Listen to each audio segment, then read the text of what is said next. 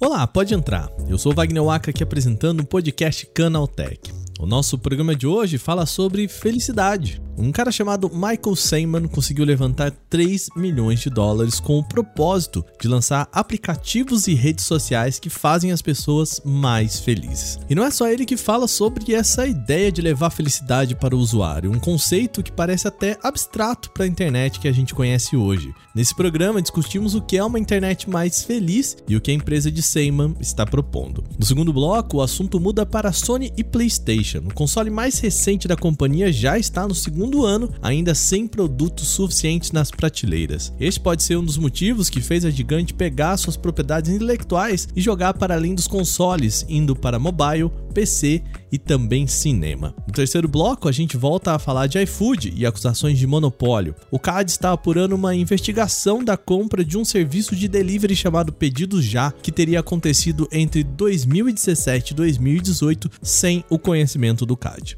Começa agora o podcast Canaltech, o programa que traz para você tudo o que você precisa saber do universo da tecnologia para começar o seu dia.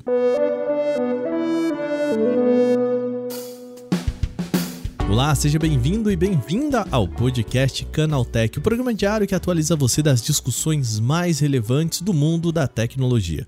De terça a sábado, a gente está aqui a partir das 7 da manhã com os três acontecimentos tecnológicos aprofundados aí no seu ouvido. Lembrando que de segunda-feira a gente tem o Porta 101, o nosso podcast semanal. Então você tem programa de segunda a sábado se você seguir os dois feeds. Então já vai lá, segue a gente no seu agregador para receber sempre episódios novos e já aproveita, deixa aquela avaliação positiva. Eu queria falar para vocês aqui já teve mais gente mandando e-mail falando que gostaria de um podcast de domingo Vamos ver se a gente conversa sobre isso por aqui, tá bom? Lembrando, manda também o seu feedback pra gente pelo e-mail podcast@canaltech.com.br. Sem mais, vamos agora para o nosso primeiro tema do dia.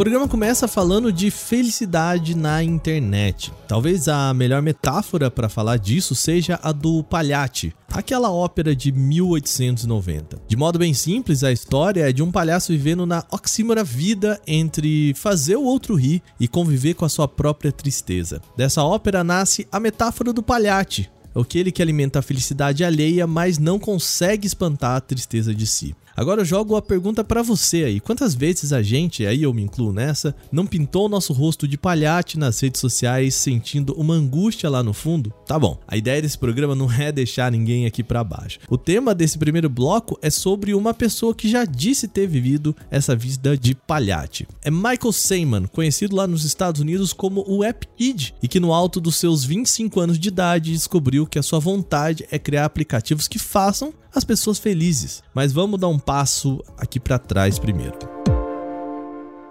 15 anos atrás, com apenas 10 anos de idade, Seyman jogava um jogo chamado The Penguin, um MMO infantil muito popular no final dos anos 2000. Ele se animou tanto com o jogo que montou um aplicativo, veja só 15 anos atrás, ou seja, com 10 anos de idade, que era um guia para o Club Penguin. Quem quisesse, por exemplo, saber como terminar a missão X ou pegar o item Y, poderia só olhar no aplicativo criado pela então criança de 10 anos. Essa é a história contada pelo próprio Seyman em seu TED Talk de 2019. Como ele se tornou um App Kid, apareceu em programas de TV, viveu uma infância de sucesso e aos 18 anos, olha, foi convidado para trabalhar no Facebook. Só que o título do TED Talk que ele apresenta é: O Facebook me contratou aos 18 anos, mas minha história não era nada perfeita. E não era. Ele conta ali que a sua família de imigrantes peruanos tinha perdido o restaurante que era a renda de todos e, bom, ele tinha dificuldade de ter comida na mesa em meio a palestras sobre o quão bem sucedido era. Um verdadeiro palhate. Seyman navegou como engenheiro de software pelo Facebook, Google e trabalhou no Twitter, onde teve essa ideia recente da qual a gente vai falar aqui o Friendly Apps. Essa é a companhia que ele está propondo atualmente, voltada para criar aplicativos com o objetivo de levar alegria e bem-estar para os usuários. Ao TechCrunch, ele explicou que atualmente a geração Z acredita que aplicativos, principalmente de mídias sociais, são construídos sobre uma visão tóxica. Ele ainda não sabe como vai reverter isso, mas já tem gente querendo apoiar a ideia do engenheiro. O fundo de investimento chamado Product Hunt já direcionou 3 milhões de dólares para a ideia. Pode parecer pouco, mas Seyman ainda não tem nem proposta, apenas a vontade de fazer esses aplicativos. Só que Seyman tem um ponto importante: a percepção de que as redes sociais e aplicativos são criados sobre uma ótica que não respeita exatamente a saúde mental do usuário é verdadeira. Esse conceito vem diretamente de uma outra proposta já em discussão há muito tempo, o movimento Well Spent Screen Time, ou traduzindo aqui, o tempo de tela melhor gasto. O movimento não é atual, mas ganhou força com o Center of Human Technology, criado por Tristan Harris. Sim, eu tô falando aqui daquele cara responsável pelo filme Dilema das Redes da Netflix. O que Tristan Harris defendia e ainda defende é que aplicativos e redes sociais foram feitos para captar sua atenção o máximo possível. Ele aponta técnicas como o feed infinito, o vídeo do YouTube que começa automaticamente na sequência em que um termina, e notificações são algumas ferramentas que podem sim pegar mais a sua atenção do que deveriam. Foi baseado nessa discussão que uma série de recursos de uma chamada melhoria de vida começou a aparecer em aplicativos de Android, iOS e até nos próprios sistemas operacionais. Um exemplo disso são recursos que falam quantas vezes você desbloqueou o seu aparelho ou sistemas que permitem reduzir o número de notificações e até recursos que chamam a sua atenção. E a gente precisa disso, tá? Quando Seyman diz que os aplicativos atuais estão criados sobre uma lógica um pouco tóxica, ele pode se referir às várias pesquisas que apontam aumento de ansiedade por uso de redes sociais. Tem até um termo muito específico para esse sentimento de não receber os likes que a gente gostaria em uma foto ou ficar fora das redes. É o FOMO, sigla em inglês para Fear of Missing Out algo que eu posso traduzir aqui literalmente como o medo de perder alguma coisa, o medo de não saber de tudo. Como uma pessoa que já trabalhou no Facebook, Google e Twitter, sem manter experiência de sobra para entender que as redes sociais podem ser nocivas às vezes. Como ele vai quebrar essa metáfora do palhaque nas redes sociais? Bom, é uma pergunta que ele ainda precisa responder.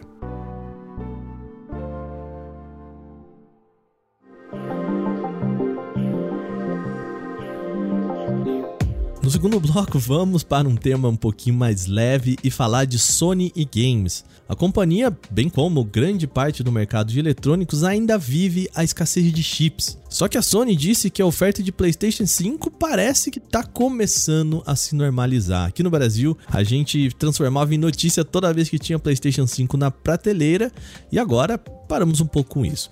A questão é que o mercado chinês pode enfrentar mais uma baixa de oferta com uma nova alta de casos da Covid-19 por lá. E claro, lockdowns para converter o avanço da doença. E esse pode ser um dos motivos a levar a Sony a dois movimentos do setor de games, mas que não tem relação com o seu console. O primeiro movimento é a expansão de lançamentos para o mercado de PCs e plataformas mobile.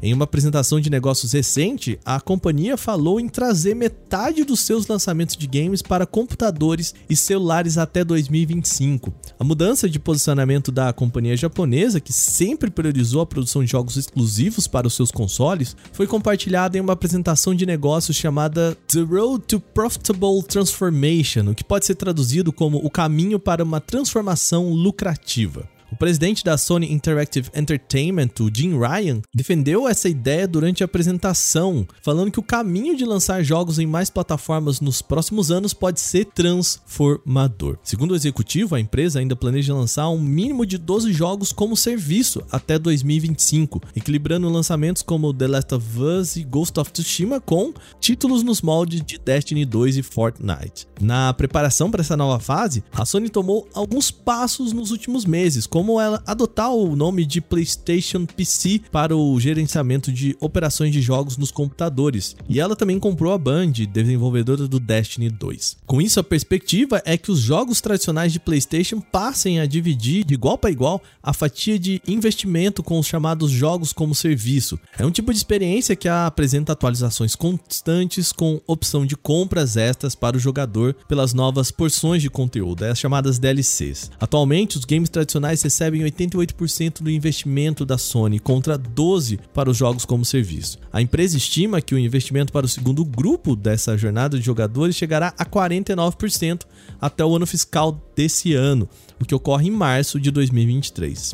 Mas não é só a fatia de mercado mobile e PCs que a Sony quer abocanhar. A empresa também tem um braço de cinema e TV e quer ampliar suas apostas por ali com games. A gigante já lançou o filme de Uncharted e tem até uma série de The Last of Us em desenvolvimento com a HBO. E vem mais por aí, tá? A Sony anunciou que o clássico God of War também vai ser adaptado e que o seriado será um exclusivo do Amazon Prime Video. Ainda não se sabe sobre elenco, narrativa nem data de lançamento. Entretanto, isso mostra a necessidade da empresa de explorar essas propriedades para além dos consoles. Atualmente, o braço de games é o principal dentro do guarda-chuva da Sony. E com a pandemia, o enfraquecimento do setor de cinemas deu ainda mais força aos games.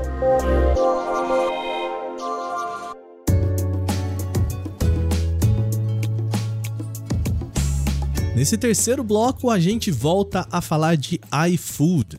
O Conselho Administrativo de Defesa Econômica, o CAD, está investigando uma aquisição realizada entre 2017 e 2018. Vamos com calma aqui que o caminho é complexo. O grupo em questão é o Naspers, de investidores sul-africanos que atualmente detém 55% do capital do iFood. No caso, o CAD está apurando uma possível irregularidade em uma negociação que não foi submetida ao órgão quando o grupo comprou participações na empresa Delivery Hero, que operava no Brasil como Pedidos Já. O órgão pode até ver que não há uma irregularidade nessa movimentação, mas a questão é que o grupo não poderia ter finalizado as negociações antes de o caso ser apreciado pelo conselho. Essa prática é conhecido no mercado como gum jumping, que é uma metáfora da natação relativa à pessoa que pula na piscina antes do tiro de largada, ou seja, é um termo que pode ser traduzido como queimou a largada. No momento, a Superintendência Geral do CAD abriu um procedimento administrativo para apurar um possível ato de concentração. Como o CAD não apreciou o tema na época, ainda não se sabe se isso pode configurar uma compra de concentração de mercado. Entre 2017 e 2018, o Pedidos já atuava no Brasil, sendo, portanto, um concorrente do iFood. E como a gente já apresentou aqui no podcast, o iFood tem recebido recentemente acusações de medidas apontadas como monopólio.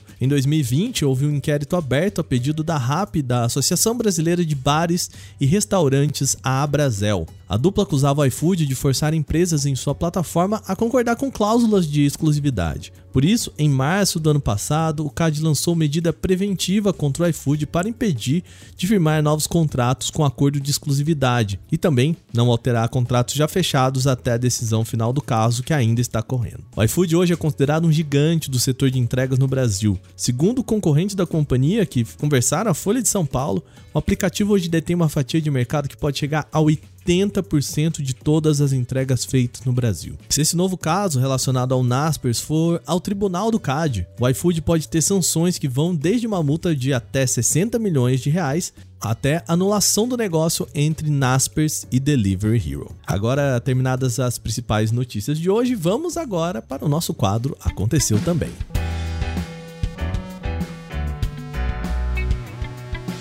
O Aconteceu também é o quadro em que a gente fala das notícias também relevantes, mas que não geram uma discussão maior. O Instagram parece ter sofrido uma instabilidade com os recursos de filtros nos stories e no Reels. Aparentemente, o problema é centralizado apenas no aplicativo do Instagram para iPhone. Pessoas de outras partes do mundo também foram afetadas pela pane geral da ferramenta. No Android, as pessoas conseguem acessar normalmente, o que sugere algum tipo de conflito do app com o iOS. A falha deixou muita gente apreensiva com uma possível remoção definitiva dos filtros no Instagram. E é claro, tá, gente, isso não é verdade. Afinal, eles ainda continuam acessíveis em outras plataformas, só que não estão funcionais por alguma falha no sistema.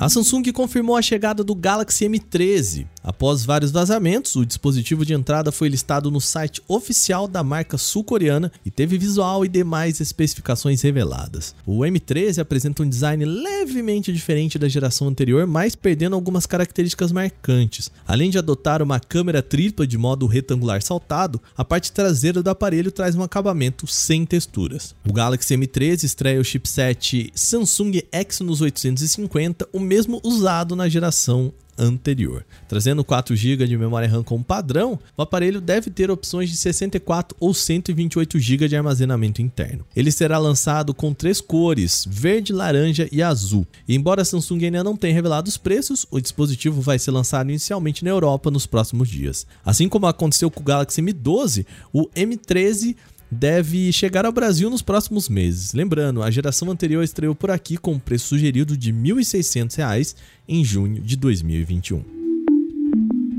Em apresentação realizada na China nesta madrugada, a Realme revelou o Realme GT Neo 3 Naruto Edition, como o nome sugere, trata-se de uma edição especial do topo de linha, tematizado com o popular ninja de Konoha. Além de um visual que remete ao personagem, o aparelho é acompanhado de inúmeros itens personalizados, temas e sons baseados na obra, além de uma caixa especial em formato de pergaminho. Essa experiência, que já começa na caixa, faz uma embalagem que deve ser desenrolada para se ter acesso aos aparelhos e acessórios. O dispositivo em si traz um design padrão, mas utiliza as cores preto e laranja do uniforme do ninja em sua fase Shippuden, com o símbolo do clã Uzumaki no centro. Compradores do modelo especial recebem ainda cases tematizadas, aquela ferramenta de injeção da gaveta SIM no formato do símbolo da Vila da Folha e uma bateria externa de 10.000 mAh, também customizados com o personagem. O Realme GT Neo 3 Naruto Edition chega à China na próxima terça-feira, dia 31, com preço sugerido de 2.799 yuan, algo que a gente pode transformar em aproximadamente R$ mil reais em conversão direta, sem contar impostos. A Comissão Federal de Comércio dos Estados Unidos, a FTC, na sigla em inglês, multou o Twitter em 150 milhões de dólares por usar dados pessoais de clientes na rede social para vincular anúncios. Segundo o órgão, a plataforma pediu informações pessoais com o propósito expresso de proteger as contas do público, mas também usou esses dados para benefício financeiro de maio de 2013 a setembro de 2019, o Twitter teria informado ao seu público para fornecer números de telefone ou endereços de e-mail com o objetivo de ativar a autenticação de dois fatores, que é uma senha adicional para proteger as contas de cyberataques. A empresa também disse que usaria os dados pessoais para ajudar na recuperação de conta. Por exemplo, se uma pessoa esquecesse suas senhas ou reativasse contas se o Twitter tivesse detectado atividades suspeitas. Durante o período coberto pela reclamação, mais de 140 40 milhões de pessoas deram ao Twitter seus endereços de e-mail ou números para supostamente reforçar a segurança. Mesmo que o sensor ISOCELL HP1, aquele de 200 megapixels, ainda não tenha sido implementado em nenhum smartphone, a Samsung resolveu explorar todas as capacidades do componente. Como a grande densidade de pixels pode proporcionar alto nível de nitidez nas imagens, a marca imprimiu a foto de um gato gigante em um painel que foi colocado na fachada de um prédio. Todo o processo foi mostrado em um vídeo no YouTube. Em vez de estar em um smartphone, o sensor foi instalado em uma placa de testes para ajustar foco, exposição, entre outras coisas. A composição da imagem foi definida após a observação dos movimentos de um gato e diferentes métodos foram utilizados para a captura de várias fotos. Entretanto, é a partir deste momento que as etapas ficam mais ambiciosas. Para completar o painel foram necessárias 12 seções de tecido de 2,3 metros de comprimento cada. Após a costura de todas as as partes, a imagem ficou com cerca de 28 metros de largura e 22 metros de altura, ou seja, a área total da foto chegou a 616 metros quadrados. Para efeito de comparação, isso é equivalente a uma quadra e meia de basquete.